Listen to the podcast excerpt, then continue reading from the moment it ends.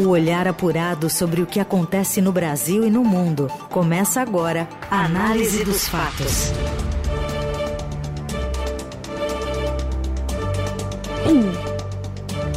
Olá, seja bem-vinda, bem-vindo. Começando aqui mais uma análise dos fatos, abrindo mais uma semana cheia de notícia para te atualizar do que acontece no Brasil e no mundo e também com os comentários dele. Tudo bem, Felipe? Salve, salve, Carol, equipe da Eldorado FM, melhores ouvintes. Sempre um prazer falar com vocês. Vamos com tudo para mais uma semana de trabalho no Análise dos Fatos, que logo em seguida fica disponível nas plataformas de podcast. Logo em seguida da transmissão, ao vivo, de segunda a sexta, às 13 horas. Vamos lá. Vamos com as manchetes deste 25 de setembro. Governo abre espaço para grupo de Lehman influenciar decisões de 6 bilhões de reais na educação. Anvisa aprova remédio superpotente para tratamento de diabetes tipo 2 e que causa expressiva perda de peso. E ainda, como ficará a temperatura em São Paulo e outras capitais nos próximos dias, ainda sob efeito da onda de calor, e a festa tricolor após a conquista da Copa do Brasil. Na Eldorado, análise dos fatos. Governo Lula abre espaço para o grupo de Lehman influenciar decisões de mais de 6 bilhões de reais na pasta de educação. A apuração é dos repórteres Vinícius Valfré e Júlia Afonso, que é quem traz os detalhes. Boa tarde, Júlia. Boa tarde, Carol, Felipe e ouvintes. O governo Lula deu espaços estratégicos para um grupo ligado a Jorge Paulo Leman influenciar decisões administrativas e financeiras na área de educação. Criada há menos de um ano, a Megedu, ONG financiada pelo empresário, fechou acordo com o Ministério da Educação para opinar sobre conexão de escolas públicas à internet e, ao mesmo tempo, foi colocada em um conselho do Ministério das Comunicações que define parte de cerca de 6,6 bilhões de reais que serão destinados para a conectividade de estudantes. Quem levou a Megedu para dentro do Ministério foi a Secretaria de Educação Básica. A secretária, chefe desse setor, Kátia Schwenkart, até semana passada constava como integrante de um comitê de especialistas do Centro Lehman, outra entidade do empresário. O nome dela foi retirado após o Estadão questionar o MEC sobre a ligação das duas partes desse acordo com o Lehman. Nessa terça-feira, o presidente Luiz Inácio Lula da Silva vai lançar a Estratégia Nacional de Escolas Conectadas. O plano, anunciado como um dos maiores projetos na área social do governo, teve participação da Megedu, Além de atuar no MEC e no Fundo de Universalização dos Serviços de Telecomunicações, o FUST, onde estão 40% dos recursos que o governo estima investir até 2016, a ONG também está sendo chamada para opinar sobre o uso de 3,1 bilhões de dinheiro privado que as operadoras de telefonia foram obrigadas a investir para rematar faixas do leilão do 5G. A Megedu afirma que não há conflito de interesse. A Fundação Lehman afirma que a ONG tem reconhecimento e legitimidade para atuar junto ao governo federal. O MEC defendeu a parceria e não comentou a ligação com o empresário Jorge Paulo Lema. Em meio a dificuldades para criar novos investimentos públicos e a um ano das eleições municipais, levar a internet para os alunos país afora tornou-se um pote de ouro para o governo federal e uma área também cobiçada pelo Centrão, por empresas e por organizações do setor. Muito bem, é, o que acontece é uma disputa aí é, política e empresarial é, por uma pasta com um orçamento alto e que, obviamente, atinge é, uma série de interesses. É, então, tá, estão alegando que não há conflito de interesse, no entanto, a Fundação Lema tem uma atuação na área da, da educação. E o fato de ela ter é, controle sobre determinadas medidas de governo, é claro que levanta suspeita, levanta desconfiança. Mas agora que o Estadão revelou, cumprindo o seu papel de mostrar é, os laços é, do poder, certamente o monitoramento vai ser maior para alguma eventual vantagem, algum benefício que esse grupo possa ter em razão é, de, de ter os seus integrantes tomando esse tipo de decisão. E a coluna do Estadão mostrou que o ministro das Comunicações, Juscelino Filho, esse que tem um, um rol de escândalos, mas continua no cargo, ele tenta emplacar um aliado político lá na presidência é, desse órgão tão disputado, que executa os projetos de conectividade do leilão do 5G, que tem 3,1 bilhões de reais em caixa. Quer dizer, a, a, a turma do Centrão, além das empresas é, e organizações do setor, está de olho aí nesse tipo de boquinha. É, a gente é, tem que monitorar para ver se medidas de interesse público na área de, de, educação realmente vão prevalecer. Ou se vai prevalecer, como sempre nessa República do Escambo, a mamata. O que acontece no Brasil e no mundo. Análise dos fatos. Excesso de games, fotos vazadas e assédio. Que tipo de problema os alunos contam aos professores? Márcio Dozan, repórter do Estadão no Rio de Janeiro, tem informação para a gente. Boa tarde, Dozan. Olá, Carola, Felipe, olá a todos. Um estudo divulgado nesta segunda-feira apontou que 46% dos professores de escolas da rede pública e privada do país foram procurados por alunos no ano passado para tratar sobre questões envolvendo o uso excessivo de jogos ou de tecnologias digitais. Além disso, um terço ou mais dos professores relataram que alunos tiveram problemas com assédio por meio virtual, fotos vazadas ou publicadas sem o consentimento deles, ou ainda que foram alvo de cyberbullying. Os dados fazem parte da pesquisa pesquisa TIC Educação do Centro Regional de Estudos para o Desenvolvimento da Sociedade da Informação e eles apontam que houve um crescimento em todos esses indicadores ruins em relação ao levantamento anterior de 2021. É preciso fazer a ressalva que 2021 era ano de pandemia, auge da pandemia, então as pesquisas foram feitas por telefone e dessa vez 10,5 mil entrevistas foram feitas com alunos, professores e gestores de escolas de forma presencial. Só para trazer dados mais exatos, o uso excessivo de jogos e tecnologias digitais. 46% dos professores disseram que foram procurados por alunos apresentando esse tipo de queixa, era 32% em 2021. 34% dos alunos sofreram cyberbullying, segundo o relato dos professores, eram 22% um ano antes. 30% dos alunos relataram que sofreram algum tipo de discriminação por meio virtual, ante 22% em 2021. Um em cada cinco alunos de escolas públicas e privadas de todo o país, lembrando o ensino fundamental e médio, sofreram algum tipo de assédio virtual e 26% tiveram fotos vazadas ou publicadas sem consentimento. Então, a gente sabe da importância das novas tecnologias, dos meios digitais na vida da gente, mas principalmente no auxílio ao ensino, ao acesso à informação, mas também eles trazem diversas questões que precisam ser muito bem analisadas, muito bem tratadas e essa segurança de alunos é fundamental de ser debatida. Por hora era isso e abraço a todos.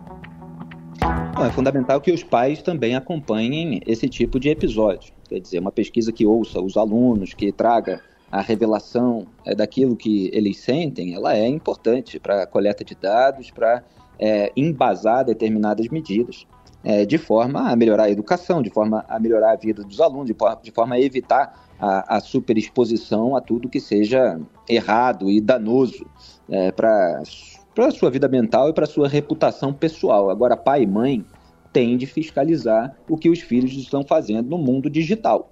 Né? Isso é fundamental, há uma série de mecanismos de restrição é, e você deixar tudo correr solto é, é, é um passo é, inevitável para o surgimento de, de consequências imprevistas. Então vamos ouvir aí todos os alertas. Análise dos fatos. A Anvisa aprovou nesta segunda o uso de tirzepatida, encontrada sob o nome comercial de Monjaro para o tratamento de diabetes tipo 2, o mais comum no Brasil. A aprovação inaugura a entrada de uma nova classe de medicamentos para tratar essa doença crônica no país, pois a substância atua em dois hormônios intestinais ao mesmo tempo. O paciente administra o Monjaro, que é injetável, com auxílio de uma espécie de caneta. A aplicação sob a pele deve ser feita uma vez por semana. Ele deve ser usado em pessoas com 18 anos ou mais. Ao Estadão, Ellie Lilly, farmacêutica responsável pela medicação, explicou que antes de estar disponível nas farmácias, o medicamento precisa passar pelo processo de precificação da Câmara de Regulação do Mercado de Medicamento, órgão que regula o preço de fármacos no Brasil, o que deve durar em torno de 90 dias. Nos Estados Unidos, o medicamento foi aprovado pela Food and Drug Administration, né, FDA, órgão americano semelhante à Anvisa, em maio do ano passado. A aprovação foi considerada um avanço importante no tratamento do diabetes tipo 2. O medicamento ainda abre um novo paradigma no tratamento de diabetes, ao passo que tem um efeito paralelo de perda de peso em cifras nunca antes vistas. Isso acontece porque o remédio promove uma redução do apetite. Olha, é sempre bom lembrar, diante é, dessas novidades, que é necessário acompanhamento médico. Né? Em relação à, à, perda de peso, à redução do apetite, é bom ter um, um acompanhamento de nutricionista também, é, se o médico não puder é, dar as devidas recomendações a, a respeito disso.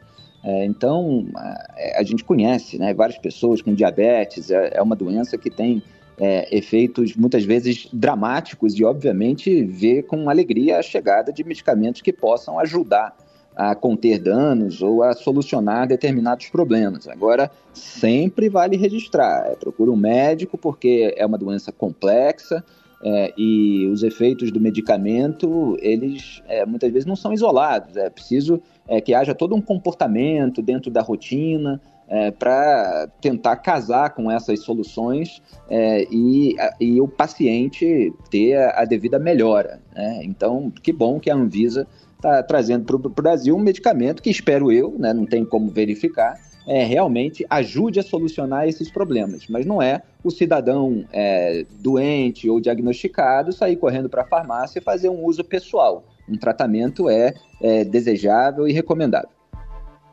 Na Eldorado, análise dos fatos.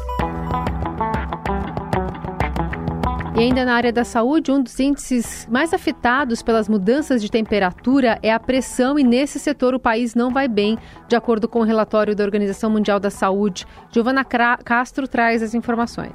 Um relatório inédito divulgado pela Organização Mundial da Saúde, a OMS, mostrou que o Brasil vai mal na prevenção e no tratamento da hipertensão.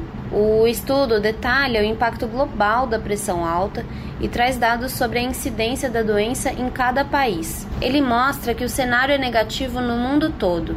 Na média, uma a cada três pessoas tem pressão alta. Só que no Brasil, 45%, quase metade das pessoas entre 30 e 79 anos convivem com a doença. Outro dado alarmante aqui para o Brasil é que entre as pessoas que estão pressão alta, só 67% são diagnosticadas no país e 33% têm o problema controlado. Isso acontece principalmente porque a hipertensão ela não causa sintomas aparentes. A pessoa geralmente só percebe quando ela está em um estado grave, em quadros de AVC ou de infarto. O estudo mostrou também que a probabilidade de uma pessoa com hipertensão morrer precocemente aqui no Brasil é de 15%. Em 2019, ano em que os dados da pesquisa foram coletados, 54% das pessoas que morreram por doenças cardiovasculares tinham pressão alta. É por isso que a OMS chama a doença de assassino silencioso e classifica o seu impacto como devastador. Ela sugere que os governos, não só do Brasil como de todo o mundo, tomem medidas de atenção primária para resolver o problema, incentivando que as pessoas tenham uma alimentação saudável e pratiquem atividades físicas, para prevenir que elas consumam muito sal e cheguem a quadros de obesidade, que são dois fatores que levam à hipertensão. Além disso, a OMS reforça a importância de medir a pressão regularmente para detectar e tratar a hipertensão o quanto antes. Olha, eu tô ouvindo esse noticiário e tô ficando com desejo de fazer um check-up aí para me cuidar. A gente precisa de acompanhamento médico, né? Porque é, tem determinadas doenças em que os sintomas não são muito claros. Então, se elas não são diagnosticadas na raiz, eventualmente elas acabam causando mais problemas. É, eu é, trabalho muito e acabo deixando muitas vezes isso para depois, mas eu mantenho uma vida saudável, com uma alimentação bastante saudável, com exercício, com regularidade. Agora, tem muita gente que nem sequer faz isso e tampouco vai com frequência ao médico. Em algum momento, a hipertensão pode aparecer. Então, fica aí, ficam aí os nossos recados, os nossos alertas para cada um se cuidar nesse momento em que a alta temperatura pode acabar favorecendo determinadas doenças. Você ouve Análise dos Fatos, com Felipe Moura Brasil e Carolina Ercolim. Seguimos de volta com a análise dos fatos para falar sobre as altas temperaturas que têm afetado diversas regiões brasileiras e terão efeito direto no consumo de energia elétrica no país, estima o Operador Nacional do Sistema Elétrico. A projeção para o mês de setembro é de crescimento de 5,8%, com altas em todas as regiões, de acordo com o um boletim divulgado pelo órgão. A perspectiva de crescimento nos submercados é mais expressiva no norte. Ontem, pelo terceiro dia seguido, a cidade de São Paulo registrou a maior temperatura do ano em 36,8 graus Celsius, segundo o IMET. De quebra, o recorde de calor em 2023 até agora na capital paulista também é o mais elevado para o mês de setembro desde 1943, ano em que o IMET começou a fazer as medições. Foi o quinto recorde em 11 dias. A capital deve ter um início de semana com calor, não tão forte como no final de semana, e depois a entrada de uma frente fria na quarta-feira à noite. A massa de ar quente seco deve continuar atuando e o calorão só deve diminuir a partir de quinta, com a previsão do retorno das chuvas na forma de pancadas isoladas em São Paulo. Até lá, recomenda-se especial atenção com a saúde e o meio ambiente. O ar seco dificulta a dispersão de poluentes, favorece a formação de queimadas que prejudicam a qualidade do ar, além de elevar os riscos à saúde humana, principalmente em idosos e crianças. Enquanto isso, a formação de um novo ciclone extratropical em alto mar próximo à costa de Santa Catarina e o litoral norte do Rio Grande do Sul, entre a noite de terça e a madrugada desta quarta, vai intensificar a instabilidade na região com muita chuva, vento e tempo severo, segundo a Defesa Civil Gaúcha. O órgão acrescenta, no entanto, que a intensificação das chuvas será devido ao aprofundamento e avanço de um sistema de baixa pressão para o oceano, fluxo de umidade do oceano combinado ao da Amazônia e a formação de uma frente fria. Nesta segunda, fortes áreas de instabilidade já se formam no território gaúcho. E o dinheiro da conta de luz, vocês sabem para onde vai? Vai para o uso político que o PT está fazendo lá de Itaipu.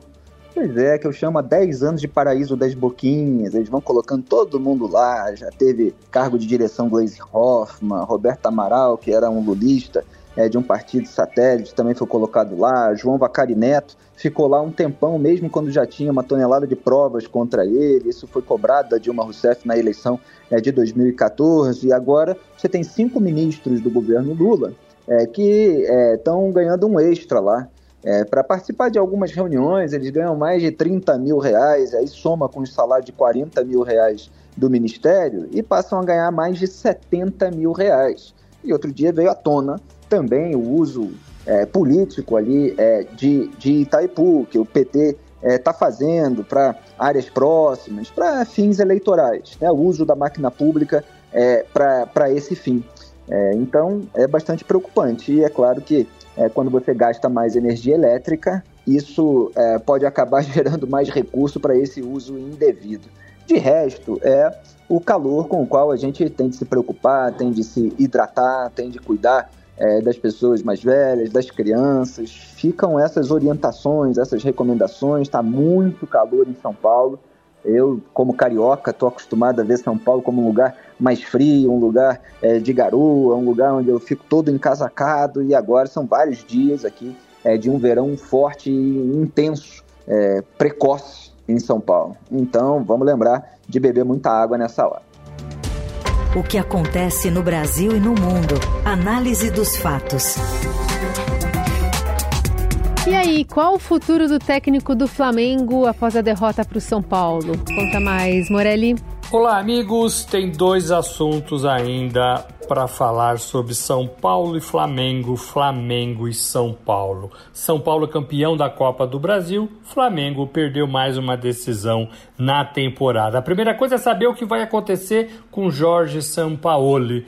Todo mundo diz que ele não vai permanecer no Flamengo, que a direção do Flamengo já tomou essa decisão e agora aguarda o melhor momento para romper o seu contrato com o treinador argentino. O Flamengo tem poucas chances no Campeonato Brasileiro. Talvez seja a hora de a diretoria pensar já nesta temporada num novo treinador para terminar o trabalho do ano e para recomeçar 2024 de uma forma diferente. Dois nomes, claro, rondam a Gávea. Jorge Jesus, técnico português que fez campanha extraordinária no clube depois foi embora, e Tite técnico da seleção, deixou o cargo depois da Copa do Catar e está no mercado tentando voltar ao trabalho. Do lado do São Paulo, o que pega agora, depois do título inédito, é saber o que vai acontecer com o time no Campeonato Brasileiro. O São Paulo não vai bem, emplaca aí uma série de partidas ruins ou derrotas ou empate, são oito jogos nessa condição, está na parte intermediária para baixo da tabela e sim corre risco de ser rebaixado. Precisa fazer a sua lição no Campeonato Brasileiro, agora que já pode festejar o título inédito da Copa do Brasil. O São Paulo joga nesta quarta-feira contra o Coritiba, lanterna da competição, em jogo atrasado de rodadas anteriores do Campeonato Brasileiro. É isso, gente. Falei, um abraço a todos, valeu. Olha, eu sou Flamengo e quero dar parabéns ao Dorival Júnior. Ele lavou a alma ontem com toda a razão. Eu já tinha falado isso na semana passada. Eu tô há anos dizendo que o time do Flamengo tem um craque. Um craque que, infelizmente, para nós rubro-negros, não jogou a primeira partida da decisão e jogou essa segunda ainda é longe das condições ideais. O resto do time tem bons jogadores, tem pro nível nacional, mas tem que correr atrás precisa de um treinador capaz de criar um esquema tático, de organizar o time na hora da marcação. O time do Flamengo é completamente perdido em bola alta, em reconstituição da zaga, cobertura. Como é que não tinha ninguém marcando o jogador de São Paulo que deu aquele chute numa sobra do goleiro depois de um cruzamento na entrada da área? Quer dizer, é, a diretoria do Flamengo, essa diretoria aí do Marcos Braz, que fez aquele tumulto num shopping center outro dia, fez tudo errado. Tirou o técnico que tinha ganho dois títulos em razão de um ou outro resultado é, em, em, em, fim de temporada, é, achando que qualquer técnico é, poderia é, comandar um elenco de estrelas, um elenco é, de craques. E não é qualquer um. Agora o Flamengo precisa de reforços também. Não é só mudar o treinador, falei isso das outras vezes que mudou depois da saída do Dorival Júnior. Precisa de gente para concorrer, para é, deixar os outros com vontade de jogar melhor, de aumentar a performance. A gente que está ganhando muito dinheiro e não tem a dedicação, a raça que a torcida cobra há décadas de seus jogadores. Não deu certo com o Sampaoli, o time não estava querendo jogar, ficou um clima muito ruim é, depois da agressão do ex-preparador físico no Pedro. Comentei aqui no análise dos fatos que o Sampaoli titubeou, hesitou, ele não ficou do lado do jogador imediatamente, ele tentou passar um pano e aquilo foi absolutamente imperdoável. Então é claro que é natural, ele já sabia disso, que ele sai agora. Vamos ver se volta alguém com a identidade do clube, como Jorge Jesus, mas a diretoria vai precisar se mexer e muito, porque está sendo bastante cobrado. Mas parabéns ao Dorival, ele falou ontem que tentaram desqualificar o trabalho dele, tentaram mesmo e ele não merecia. É um dos técnicos mais inteligentes, se não o melhor, é o melhor técnico na minha visão, é, no Brasil nesse momento, apesar do elenco limitado é, do São Paulo, que está em 14 no Campeonato Brasileiro. Então, Dorival Júnior é alguém é, muito correto, é, um sujeito capaz é, de organizar um esquema tático. Encheu de bola nas costas ali a, os laterais é, do, do Flamengo, quer dizer, aquele lançamento em distância é, que pega essa turma desprevenida, com falta de cobertura. É, no primeiro jogo, Ayrton Lucas falhou, deixou passar, nesse houve esse rebote. então, é alguém que entende de futebol. E, e, o São Paulo fará bem se conseguir reforços mantendo o Dorival Júnior. Parabéns aí. Análise dos fatos. E o documentário Elise Tom só tinha de ser com você do diretor Roberto de Oliveira já ocupa as telas do cinema. O longa traz imagens exclusivas que o próprio Roberto fez quando acompanhava as gravações do LP em Los Angeles. Em entrevista ao fim de tarde aqui do Eldorado, o diretor falou sobre como foi registrar e contar esse momento único da música popular brasileira. Eu acho que é um privilégio para mim, é né? um privilégio ter podido estar lá, ter tido a ideia de desenvolver esse projeto, estar lá no começo e hoje, quase 50 anos depois, poder estar contando essa história, né? Isso é interessante, que eu tenho uma visão bem completa de tudo que aconteceu e procurei mostrar isso no filme da maneira mais real possível. Né? As histórias vão mudando, vão aparecendo versões, então eu me preocupei muito em contar a história como ela realmente ocorreu. Essas gravações ficaram guardadas e trazem ao mesmo tempo os problemas do processo de criação do disco, como os conflitos entre Liston e César Camargo Mariano, marido da cantora e arranjador. Júlio Maria, repórter do Caderno 2 e crítico musical do Estadão, questionou Roberto durante a entrevista se César Camargo Mariano estava enciumado com a presença de Tom Jobim na carreira da Elis. Ao que o diretor minimizou a situação e afirmou que ela ocorreu por conta do pouco tempo.